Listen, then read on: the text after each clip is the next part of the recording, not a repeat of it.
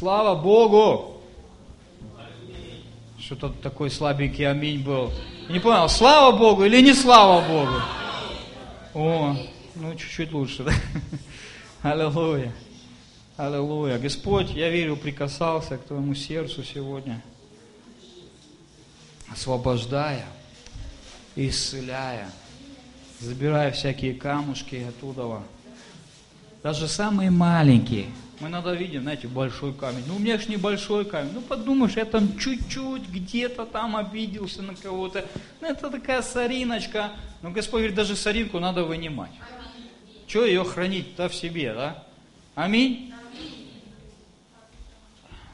Я не очень там специалист в каких-то медицинских вещах, но я понимаю, что есть такое понятие, как песок в почках, да?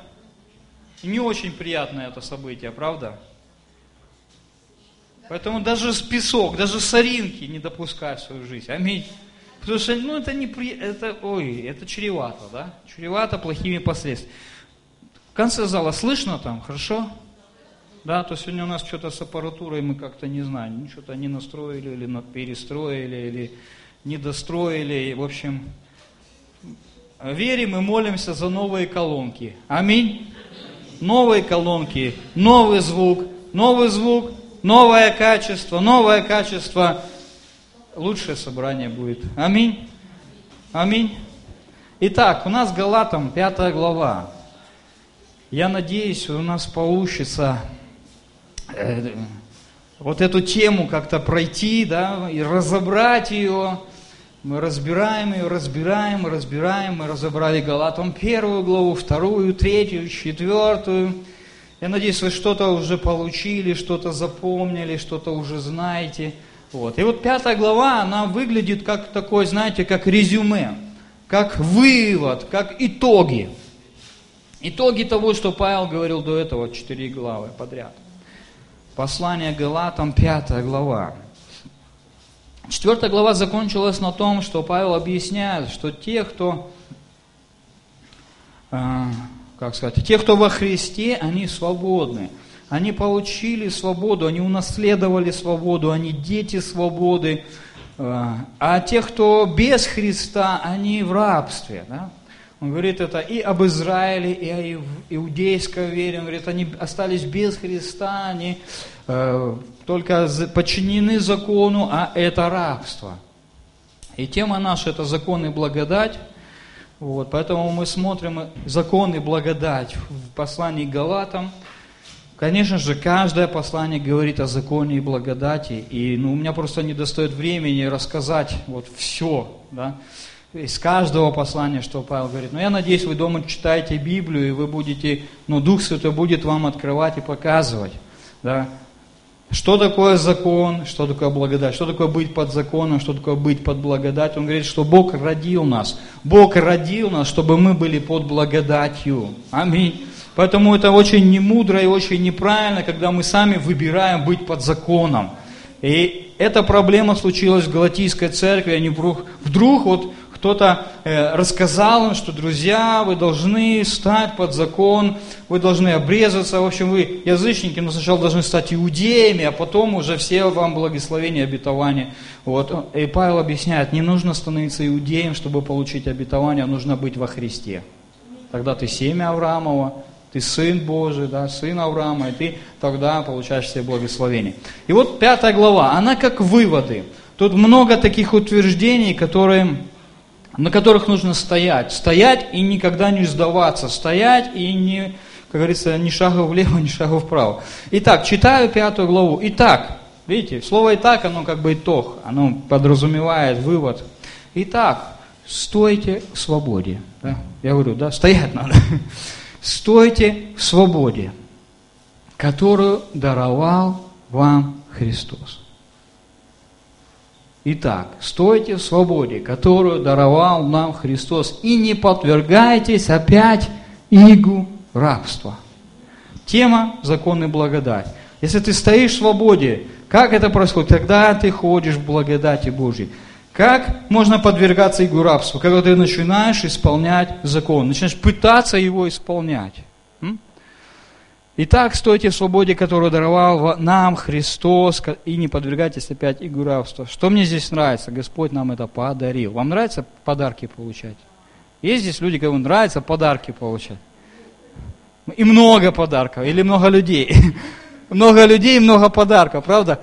И, наверное, каждому нравится, когда ему что-то подарили. Аминь, да, кто-то сказал. Иисус подарил тебе самое ценное – свободу в своей благодати, в своем присутствии, в себе самом, можно так сказать. Он подарил тебе свободу. Да? Потом говорит, слушайте, ну и стойте в этой свободе, ну пользуйтесь этим подарком. Очень странно было бы, тебе что-то подарили, ты это положил куда-то на полку, и оно лежит там. Значит, или подарок ненужный, или ты забыл про него, или что-то одно из двух, или два из трех. Да? И тому, кто дарит, тоже как-то немножко неприятно. Да? Подарил часы человеку, наручные, а он их не носит. Кстати, где твои часы? Все, уже оттикали. Да ты что? Ну ладно, не будем о плохом. А, то есть, когда подарили тебе подарок, и потом человек, который подарил, встречает через, через время тебя и смотрит, а что ты не носишь? А я вот не хочу носить. Да. И, и человек, который подарил, как-то ему немножко неприятно, правда, становится. Вот я тебе подарил, ты как-то не пользуешься, может, не надо было дарить. Так вот и мы, смотрите, Павел пишет Галатам, слушайте, вы хотите себя подвергнуть игу рабства. То есть подарок Христа для вас, что ничего уже не значит. Куда-то вы его отложили, какой-то святой угол поставили, да, знаете, как икону вешают, да, в святой угол. А. Но Христос должен быть не в углу, а внутри тебя. Аминь. Скажите кто-нибудь аминь. Да. Хорошо, давайте немножко прочитаю контекст, чтобы нам более ясно было. Да. Вот я, Павел, да, говорю вам, если вы обрезываетесь, не будет вам никакой пользы от Христа. Еще свидетельствую всякому человеку обрезывающемуся, что он должен исполнить весь закон. Вы, оправдывающиеся законом, остались без Христа, отпали от благодати.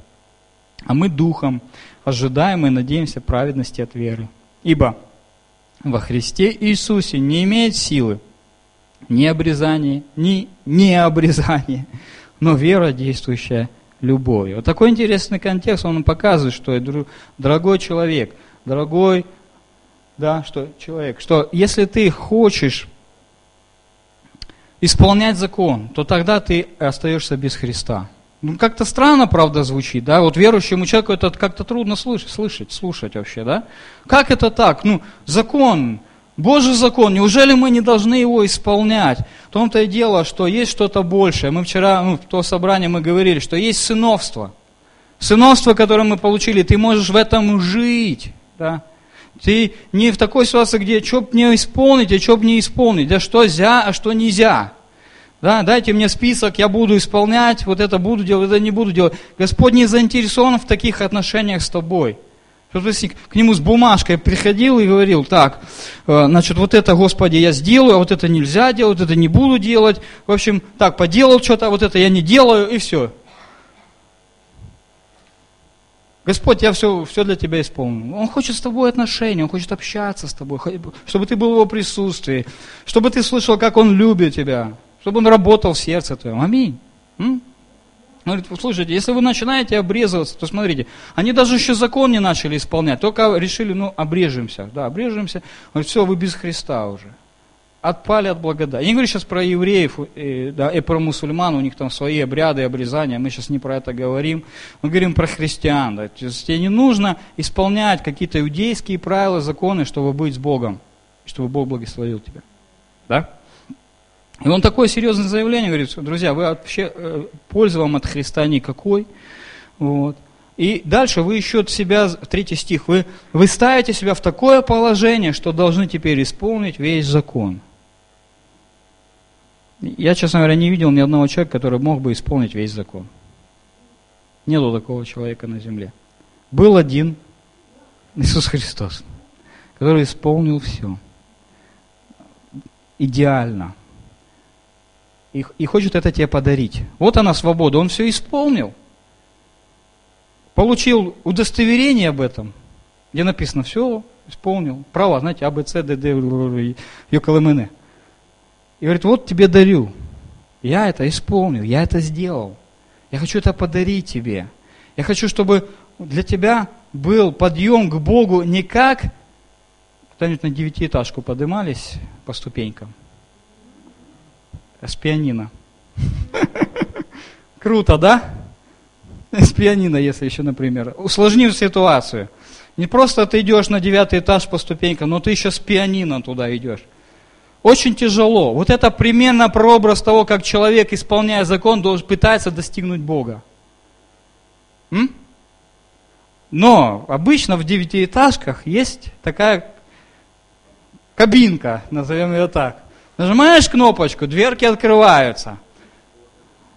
Заходишь туда со своим пианином, нажимаешь другую кнопочку, и ты уже на девятом этаже. Вот кто-то мудрый человек придумал. Я смотрел какой-то исторический фильм. Э, в Византийской империи, то есть тысячу лет назад, уже лифт был. Уже они пользовались им. Активно, представьте себе. Думаю, вот это да. Я думал, это изобретение только вот 20 века или там конец 19 -го. Лифт уже давно изобрели. Вот у Бога есть этот лифт, который называется благодать Божья. А? А, есть такой стих в Библии, что гордым Бог противится, а смиренным дает благодать. Да? Что такое гордое? Это когда человек сам себя возвышает. Вот я такой, вау. А? И вот таким Бог противится. Он их берет и так немножко опускает. А те, кто смиряется перед Ним, вроде бы так уничижаются, опускаются как-то, смиряются, да? Он им дает благодать, то есть благодать их начинает поднимать, да? Вот как лифт. Благодать работает как лифт. Когда ты смиряешься перед Ним, ты соглашаешься, говоришь, да, будет мне по слову Твоему. Вот что такое смирение. Смирение это не просто быть затюканным где-то там. М? Самый затюканный человек, это, наверное, самый смирен. Нет, смирение это сказать, да, Господь, да будет мне по слову Твоему. Вот это смирение. Но там я говорю, не, Господи, у меня не получится, я не буду, я в это не верю, или так далее, и так далее. Мы много отговорок находим, чтобы не послушаться, не смиряться. Вот. Поэтому я хочу сравнить благодать с лифтом.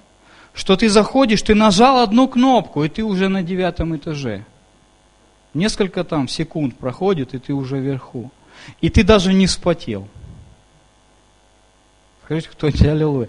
Ты даже не вспотел. Катались на лифте. Я понимаю, что в условиях Феодосии это не так часто можно делать, да? Здесь всего несколько девятиэтажек, и, и, и я не знаю, даже работает там лифт или не работает. Я слышал про девятиэтажку в Приморском, в которой лифт не работает. Поэтому я понимаю, что в условиях Феодосии это может быть не так часто выполнимо, да, но я думаю, каждый имеет представление, что такое лифт. И что такое носить пианино, тоже некоторые мужчины имеют представление, ну и женщины, может быть, тоже слышали. Мужья рассказывали. Видели, да? Видели. То есть, если ты тащишь пианино на, хоть, хоть на третий этаж, какая разница? Не будем говорить один, на третий этаж. О, там 20 потов с тебя сойдет. Это все силы потрачу. Особенно, если вас двое всего. Я говорю про одного. Один это нереально вообще сдвинуть. Да? Да, это супер стрессовая ситуация. Вот он здесь говорит, друзья мои, вот вы ухватились за это пианино, ну, я так немножко, да, трансформирую слово, чтобы немножко иллюстрирую, чтобы понятнее было, да. Я вам тогда свидетельствую, вы должны теперь это пианино на девятый этаж затащить, без всякого лифта. Лифт для вас не работает. Вы зашли не в ту дверь. Понимаешь, к Богу можно зайти в дверь благодати или в дверь закона. Израиль пытался войти в дверь закона, так и не вошел до сегодня. Так где-то они там и зависли между вторым этажом и третьим со своим пианино застряли, так и, и там и сидят. Вы здесь? Аллилуйя. Но есть лифт, есть эта кнопочка, есть эта благодать. И Господь говорит, слушайте, ну Господь вам это просто как подарок. Лифт, я вам по секрету скажу, бесплатный. Знаете, как при Советском Союзе лифт был бесплатно. Ну, может, там стоил что-то там, не знаю. Вот сейчас лифты, вот я где видел, везде платные. Чопик надо какой-то там купить. И ты подходишь, вот нажимаешь, и тогда он только поедет. А? У Господа нету никаких чопиков. Не надо ничего покупать. Даже если ты сегодня не пожертвовал ни одной копейки, лифт для тебя будет работать. Аллилуйя. То есть мы жертвуем не для того, чтобы ходить в благодати. Аминь. Мы жертвуем для того, чтобы на самом деле, вот сегодня мне понравилась эта иллюстрация, что Адам отдал одно ребро, а обратно получил целую женщину. Это ж надо, а, какое умножение. Отдал одну косточку, а обратно целая женщина. Вообще чудо. Вот Бог вот, так, вот такие чудеса. То есть ты ему даешь какой-то вот мизер, который можешь дать. Ну, могу без одного ребра прожить. Ну, как-нибудь получится, смогу. А получаешь то, без чего ты вообще жить не сможешь. Аллилуйя. То есть ты ему отдаешь что-то маленькое, что-то может быть незначительное в руки Божьей, но Бог это так умножает, так сверхъестественно может благословить тебя. Аллилуйя. Сегодня у нас будет кое-что такое интересное. А, и мы вот ждем, мы ждем этот момент. Заинтриговал. А? Ничего больше не скажу. Все. Не пытайте меня, даже не пытайтесь. Намекнул, так что ждите до конца собрания, не убегайте. Я же должен вас заинтриговать как-то, и э, чтобы вы не ушли раньше. Аллилуйя. Хорошо, мы остановились на третьем стихе, и мы видим, в какую ситуацию попадает человек, который пытается через исполнение закона, исполнение заповедей угодить Богу, через это получить Божье благословение. Он должен исполнить весь закон, весь закон исполнить невозможно. Достаточно где-то один раз ошибиться, один раз не так поступить, и все, ты нарушил весь закон. Потому что э, апостол Яков пишет, что если ты исполняешь весь закон, но нарушил хоть что-то одно, один раз, может быть, ты 550 раз исполнил, а потом на 556 раз вдруг вот не получилось, забыл, проспал или что-то еще, не исполнил. Нарушивший одно виновен во всем. И дальше он говорит, вы оправдывающие себя законом. Представьте, человек это, который говорит, я исполняю заповеди, поэтому Бог меня благословит, поэтому я оправдан. Вы, оправдывающие себя законом. Услышь эти слова, услышь сегодня. Вы, оправдывающие себя законом, остались без Христа. Человек, который стал под закон, он отступник. Ого. Вот так, так Павел говорит. Вы, оправдывающие себя законом, остались без Христа. Нет, Господи, я хочу с тобой быть. М? Мы говорили на прошлом собрании, что есть разница между взаимоотношениями, когда у тебя есть отношения с отцом, или когда у тебя есть отношения с управляющим в доме отца. Большая есть разница. Да? И вот у Гала, он, Павел дает эту иллюстрацию Галатам, чтобы объяснить, слушайте, ну у вас же есть возможность напрямую общаться и быть в любви отца. Зачем вам эти отношения просто с управляющим? Я хочу попасть к отцу, управляющий, ты пустишь меня? Нет, не пущу. Все, разговор короткий. Управляющий, а можно я возьму козленочка, чтобы мы там с друзьями завтра на шашлык поедем, мы его там поджарим там, вот, или курятинку какую-нибудь. Нет, нельзя. Или ладно, я подумаю. То есть ты можешь напрямую прийти к отцу и сказать, отец, я возьму это. Он говорит, конечно, бери, сын мой. А что ты хочешь? Вот это? Да видите, давайте еще больше дам. М? Есть разница. Есть разница между отношениями с отцом и отношения с управляющим. Это Галатам 4 глава, я немножко оттуда беру параллели. Хорошо, читаем дальше. Вы, оправдывающиеся законом, остались без Христа, отпали от благодати. То есть все, лифт для вас не работает. То есть дверь закрыта. Вот можешь туда ломиться, стучаться, но она закрыта. А мы духом. Почему духом он говорит? Потому что есть дела, а есть вера. Дела – это дела плоти, мы всегда говорим, да, дела нашего тела. Да, через наше тело мы какие-то дела можем произвести. А вот Дух, Он производит веру. Вера приходит из нашего сердца, из нашего духа, из того, что внутри тебя. Вера приходит. Аллилуйя. Э, хорошо, читаю дальше.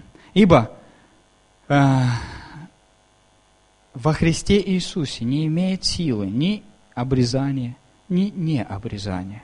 То есть это дела, да, плоти. Обрезаны, не обрезаны. Но вера, что имеет силу? Вера. Сила есть там, где есть вера. Вернее, там, где будет вера, там будет сила. Мы говорим, я не могу. Поверь, и ты сможешь. Я, у меня не получается, поверь, у тебя получится. Говорит, вера имеет силу. Обрезание, не обрезание имеет силы. То есть нам нечем гордиться перед обрезанными людьми. О, а мы не обрезаны, потом Бог нас любит. Ничего подобного. А другие скажут, а мы обрезаны, потом Бог нас любит. Ничего подобного. Если ты веришь в Бога, тогда на тебе есть Божья благодать. М? Аминь. Потому что имеет силу не обрезание или не обрезание, но вера, которая действует любовью. Вот это интересная фраза, вера, действующая любовью. Смотрите, вера тоже может действовать. Вера тоже может что-то делать. Аминь. Дела веры, мы знаем да, такое понятие, как вера, действующая любовью. Я когда размышлял над этими словами, я думал, Господи, а как это? Вера, действующая любовью. Ну, вера понятна. Ты веришь в то, чего не видно. И ты убежден, что чего не видно, оно есть. Вот это вера, да? Вот болит у тебя нога, и не видно никакого исцеления, правда? Но ты, если начинаешь верить в то, что не видно, и даже нельзя почувствовать, вдруг исцеляешься, Бог из тебя исцеляет. Аминь? Да? Но вера это а вот действующая любовь. А вера, вот любовь где? Вот в этом контексте, куда мы любовь-то применим, да? Вера, действующая любовью. Я размышлял, размышлял, и ну, я пришел к такому выводу. Я поделюсь с вами, я не знаю, как вы Э, вы можете иметь свое мнение над этим, на, на, по этому пункту. Но вот я пришел к такому выводу, что Божья любовь, которая коснулась тебя, та любовь, которая Бог возлюбил тебя, вдохновляет тебя верить Ему. Вот я так пришел, вот так вера действует. Бог меня полюбил, я знаю, если Он меня любит, Он сделает. Знаете, как жены говорят, любит, значит сделает без разговоров, да? Ева с яблочком к Адаму. Давай, Адам, ешь. Любишь меня или не любишь? Люблю, люблю. Ну, ешь. Все съел, и потом вместе отвечали за все эти дела. Да? Вера, действующая любовью. Бог настолько возлюбил меня, что из-за этой любви я могу теперь довериться Ему. Видите, доверие легко где ты можешь доверять? Там, где тебя любят. Как-то тебе человек какой-то ненавидит, ну как ты ему будешь доверять? Ты понимаешь, он меня ненавидит, он может меня подставить в любой момент. Но если Бог, этот человек тебя любит, то ты ему доверяешь. Аминь. Так же Бог. Бог любит тебя совершенной любовью. Его любовь больше, чем горы, любовь его глубже, чем океаны. Громаднейшая. Хватит на всех. Бог не раздает свою любовь пипеткой. На, тебе каплю, тебе две капли дам, ты выше роста. Он океан. Океан любви, ты можешь ему довериться на все сто процентов. В любой ситуации, кажется безвыходной, невозможно, доверишься ему. Вера действует любовью. Аллилуйя. Бог любит тебя, ты можешь ему верить. Верить, когда трудно, верить, когда тяжело. Верить, когда кажется тупик. Аминь. Хорошо, читаем дальше. Вы шли хорошо, кто остановил вас чтобы не покоряться истине. Опять он эту фразу, да, покорение истине. То есть вот в это жить вот в благодати, жить в той свободе, которую дал тебе Христос. Э, жить как бы не под законом, а под благодатью, это жить в истине. Да? Я еще раз это подтверждаю. Такое убеждение нет призывающего вас. То есть кто остановил вас? Малая закваска заквашивает все тесто. Смотрите, как опасно. Как только ты пытаешься подойти к закону, к заповедям, к постановлениям, тому, что говорил Моисей, как только ты пытаешься хоть что-то, ладно, я не буду весь закон исполнять, но мне вот эта вот вещь нравится, давайте я буду ее чуть-чуть, вот чуть-чуть буду исполнять, ну вот мне вот чуть-чуть, вот давайте пример свинины возьмем. То есть нравится тебе свинина или не нравится? Это свободный вопрос, правда же? Нравится человек свинину, есть. Не нравится, не ест. Но если мы говорим, что я не буду есть свинину, чтобы Богу угодить, вот тут проблема начинается. Ну это ж чуть-чуть, это ж мало, я же весь закон не исполняю, я вообще, ну я вот только свинину, вот не буду есть, ну, чтобы как-то святее быть, что ли, я не знаю. Он говорит, малая закваска заквасит все, все тесто. То есть маленькая вот капля дрожжей, я не знаю, сколько там граммов надо, чтобы вот просто на целый торт хват, пирог хватило не буду про хозяек спрашивать, сколько там, какие пропорции, да, но мы знаем, чуть-чуть ты положил, все тесто, оно, все, его структура теста изменилась. Было плоское, стало пухлое, да, пухлое, круглое. Малая закваска квасит все тесто. Как только ты, вот, ну, ну, мне вот эта одна заповедь нравится, ну, суббота мне нравится. Ох, я вот садилась, умоляю. Суббота меня, вот я в субботу будет у меня полный шалом шаббат. Свечку зажгу, в нужном углу поставлю. Э, что там еще надо сделать? Молитву вот эту прочитаю, вот у меня будет шаббат. Шабаш будет, а не шаббат. Я шучу, конечно.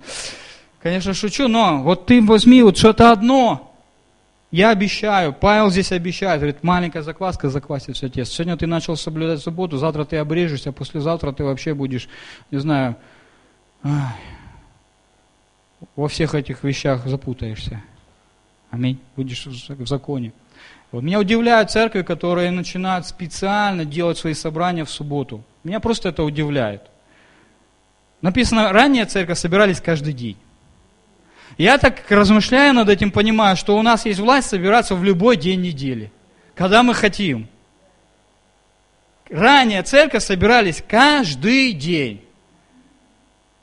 Кстати, мы к этому как-то будем стремиться немножко, да? А то воскресенье как-то мало. Один раз собрались, потом всю неделю. Один брат написал песню «Шестидневное плавание».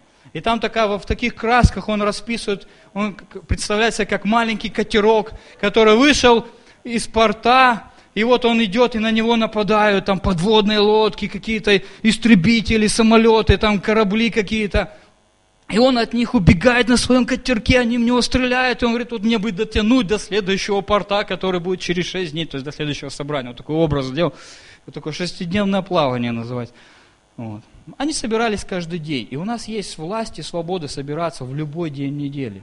Мы выбрали воскресенье, потому что это выходной день в нашей стране. Большая часть людей не работает в этот день. То есть мы, могли бы с таким же удовольствием назначить собрание в четверг, в 9 утра. Но придет два человека с половиной. Поэтому мы собираемся в воскресенье не потому, что воскресенье это святой день. Это в Америке святой день. Они так говорят Sunday. А, ну, вообще это день солнца, да? Сан. Солнце. Даже, даже не святой день вообще. То есть мы собираемся в воскресенье не потому, что воскресенье это святой день. Я вам это объявляю, вот я в это верю так. Не потому, что воскресенье это святой день. Да, он так хорошо его назвали, он у нас в стране, да? Не день солнца, а день воскресения. Все хоть какое-то упоминание об Иисусе Христе, который воскрес в этот день. В IV веке э, Римская империя, когда они стали христианской империей, они решили, что вот седьмой день лучше, чтобы был воскресенье, потому что Иисус в этот день воскрес. И они всю неделю переиграли так, что седьмой день в неделе стал воскресенье. До этого был седьмой день, это суббота. Не знаю, может быть, для нашего мышления трудно это сразу вместить, но так было. Вот. И они переиграли все, император Константин все это поменял. Для меня это вот ровно счетом ничего не, ну, не значит. Мы собираемся в тот день, когда у нас выходной, когда у нас есть время, не бежать на работу, а прийти спокойно, сесть и послушать. Аминь. Вот. А получается, мы иногда, о, надо вот этот седьмой день, там, светить его, поклоняться там как-то еще. Слушайте, надо каждый день Богу поклоняться, надо каждый день Богу верить. Аминь. Каждый день. Не правда ли? Не только раз в неделю. Ну, я сегодня помолюсь, а вось на всю неделю хватит. Не хватит. Сразу говорю, не хватит. Говорит, слушайте, малая закваска заквасит все тесто. У меня осталось 11 минут всего. и 44 секунды. Малая закваска заквасит все тесто. То есть, если ты выбираешь что-то малое из закона, ну вот это буду исполнять. Дорогой, через время окажется, что ты уже больше исполняешь, больше, больше и больше. А потом ты просто будешь верить, что ты исполняешь. Знаете, как в основном люди, которые живут под законом, они, ну, как бы, они себя сами убеждают, что мы это исполняем. Хотя реально вот так вот по букве, как посмотреть, они это не, не могут исполнить. Я уже говорил в самом первом собрании, что закон сегодня невозможно исполнить по самой главной причине – нету храма. Ведь служение закона и все заповеди, они привязаны, жестко привязаны к храмовому служению, которое было в Иерусалиме. И где должны были приноситься на специальном жертвеннике, который был один единственный на всей планете Земля, приноситься специальные жертвы для прощения, для искупления, для благодарение для всего остального. Храма нет, разрушили римляне. Вот так вот они взяли и разрушили. Причем так разрушили, что камня на камне не осталось. Иисус Христос – это пророчество. За 40 лет до этих событий он сказал, видите всю эту красоту, да, камни, камня на камне здесь не останется. Все, храм разрушен. Теперь храм – это верующие люди. Я не знаю, может быть, это звучит непонятно, но мы – храм. Мы вот эти камушки, которые собираются вместе, и где Божье присутствие приходит. Аминь. Вот. Поэтому не, не играйте с законом. Вывод по 9 стиху. Не играй с законом. Не заигрывай с ним. Ой, ну я маленький, ну я чуть-чуть. Не надо тебе чуть-чуть, чуть-чуть заквасит все. Будешь потом законническим мышлением. Я уверен о вас в Господе. Слава Богу, Павел, что ты уверен и о нас, и о них. Что вы будете мыслить иначе а смущающий вас, как бы они, кто бы он ни был, понесет на себе осуждение. За что же гонят меня братья, если я и теперь проповедую обрезание? Тогда соблазн креста прекратился бы. Мы знаем, Павел, он был евреем, и у него были в команде евреи. Евреев он обрезывал для того, чтобы эти евреи могли проповедовать другим евреям. То есть все нормально, он говорит, он этого Тимофея обрезал. Все. То есть ты еврей, давай вот мы тебя обрежем, чтобы ты свободно мог проповедовать евреям, чтобы они тебя приняли. Вот. Но есть этот соблазн креста, есть это вот учение, ну, есть эта мысль, что креста достаточно. И для многих людей это соблазн. Ну как? Достаточно жертвы Иисуса Христа, достаточно крови Христа, достаточно? Нет, ну я же тоже что-то должен сделать, да? Я же тоже должен какие-то свечи поставить, не знаю, купить себе какую-то там Бога, там повесить его куда-то. Ну я же тоже что-то... Слушай, достаточно для спасения. Уверуй в жертву Иисуса Христа.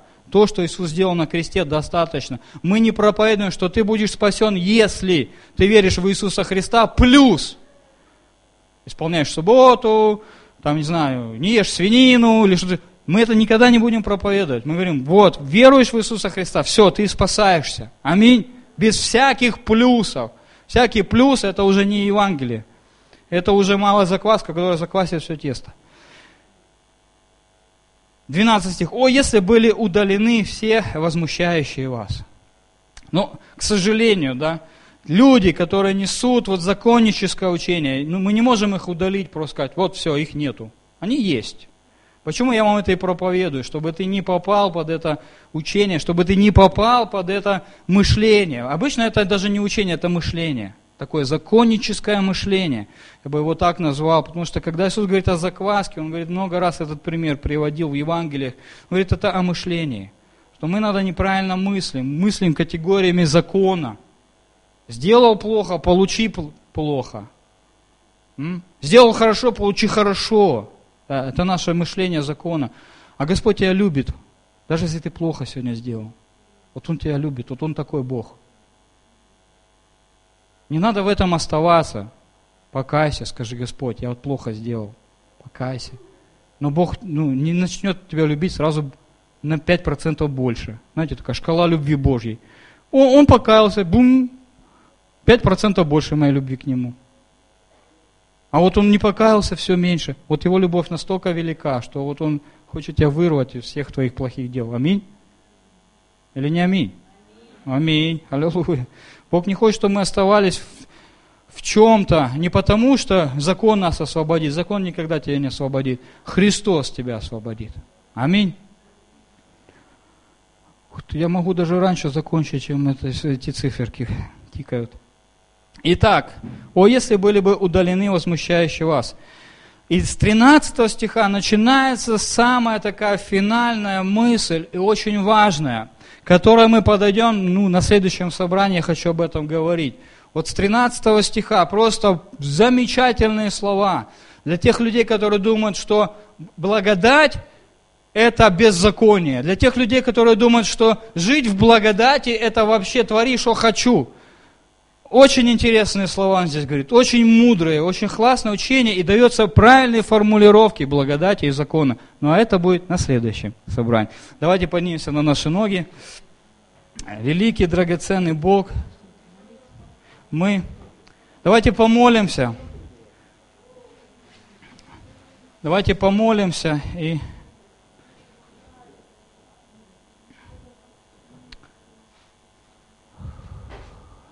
Вот то, что сегодня коснулось тебя, вспомни сейчас. Мы читали отрывок из Библии, я комментировал. Вот то, что коснулось тебя, и ты понимаешь, что ну, это для тебя важно, это для тебя ценно. Вот давай сейчас об этом и помолимся. Мы склоним наши головы, закроем глаза, и мы помолимся – и будем молиться именно о том, что волнует тебя. Может быть, где-то ты какую-то маленькую, знаете, частичку закона взял в свою жизнь и теперь пытаешься этим как-то строить свои отношения с Богом. Просто избавься от этого во имя Иисуса Христа. Пусть ничто из закона не, как бы, не рукав... ну как сказать, не будет твоим, как бы, гарантом благословения, что ли, я не знаю – Основывайся на том, что Иисус сделал на тебе. Пусть твоим гарантом благословения будет крест Иисуса Христа. Мне кажется, это великая гарантия. Это уже доказательство, что Бог тебя любит. Иисус ради тебя пошел на крест. И позволил, чтобы его туда прибили и был распятым. Мне кажется, ну куда же еще больше? Какие еще гарантии? Какие еще знамения? Какие еще подтверждения тебе нужны? Мы иногда говорим, Господи, вот я Библию сейчас открою на какой-нибудь первой попавшейся странице, докажи мне, что ты меня любишь. И ты открываешь и ищешь, о, Боже, ну, что любишь ты меня или не любишь. Ты знаешь, может тебе такой стих попасться. Есть этот христианский анекдот, не буду его рассказывать второй раз. Да. Такой стих, не надо вот этим гаданием заниматься. Это уже гадание какое-то, это не христианская вещь. Иногда бывает случайно, ты открыл Библию, и ты бух в стих, который прям в твою ситуацию. Бывает такое, но специально это делать не нужно. О, сейчас полистаю. И потом, знаете, надежда тщетна, не, упадё, не упадешь ли от одного взгляда его. Вот тебе откровение на сегодня. Это гадание какое-то, знаете, как эти вот печеньки там какие-то, и что там вот. В общем, ладно, мы будем молиться. Мы будем молиться, и, и ну, пусть Бог, Он покажет тебе самое ценное, что есть в Боге, да, это отношение с Ним, которое Бог тебе дарит. Э, это свобода, которая есть в Нем, это Бог тебе дарит, это подарок. Да? И, и Павел призывает, стойте в, этой, в этом подарке, ну пребывайте в этом. Да? Давайте закроем глаза и помолимся. Драгоценный Господь, мы доверяем Тебе. Мы доверяем Тебе, что Ты конец закона Моисеева. Что закон Моисея был дан только для того, чтобы мы узнали о Тебе, чтобы мы услышали пророчество о Тебе, чтобы мы услышали, что мы грешники, что мы нуждаемся в Спасителе. Закон дан для этого. Но выход из этой ситуации есть только у Тебя, Иисус через веру в Тебя, через упование в Тебя, через упование в ту любовь, которой Бог возлюбил нас, вера наша начинает действовать. Драгоценный Господь, мы молимся по этим стихам из Библии Галатам 5 главы, что мы хотим стоять в этой свободе, которую даровал нам Христос. Мы не хотим подвергаться никакому игу рабства. Потому что мы дети свободной. Мы дети свободы Твоей, Господь. Аллилуйя. Аллилуйя. Мы не хотим оправдывать себя законом. Мы не хотим надеяться на закон. Мы хотим положить все свое упование в Твою любовь, в Твой крест, который есть вернейшим доказательством Твоей любви. А Бог свою любовь к нам доказывает тем, что Христос умер за нас, когда мы были еще грешниками. Скажу больше, даже когда мы еще не родились, Он уже за нас умер, Он знал, какими мы будем, и что мы будем нуждаться в Нем. Каждый человек нуждается, чтобы получить этот дар от Иисуса Христа, этот подарок. Свобода, которой стоять. Свобода – это благодать, вера. Это другого качества жизни. Это другого качества отношения. Мы открыты пред Тобой, Господь. Если Ты видишь какую-то малую закваску в нас, Господь, освободи нас. Ой, спасибо. Освободи нас. Освободи, драгоценный Господь. Освободи, Бог наш, всякой закваски, чтобы то, в чем мы живем, это было благодать, это было Евангелие. Аллилуйя. Это весть евангельская. Это то, что Христос сделал на кресте. Во имя Иисуса Христа. Аминь.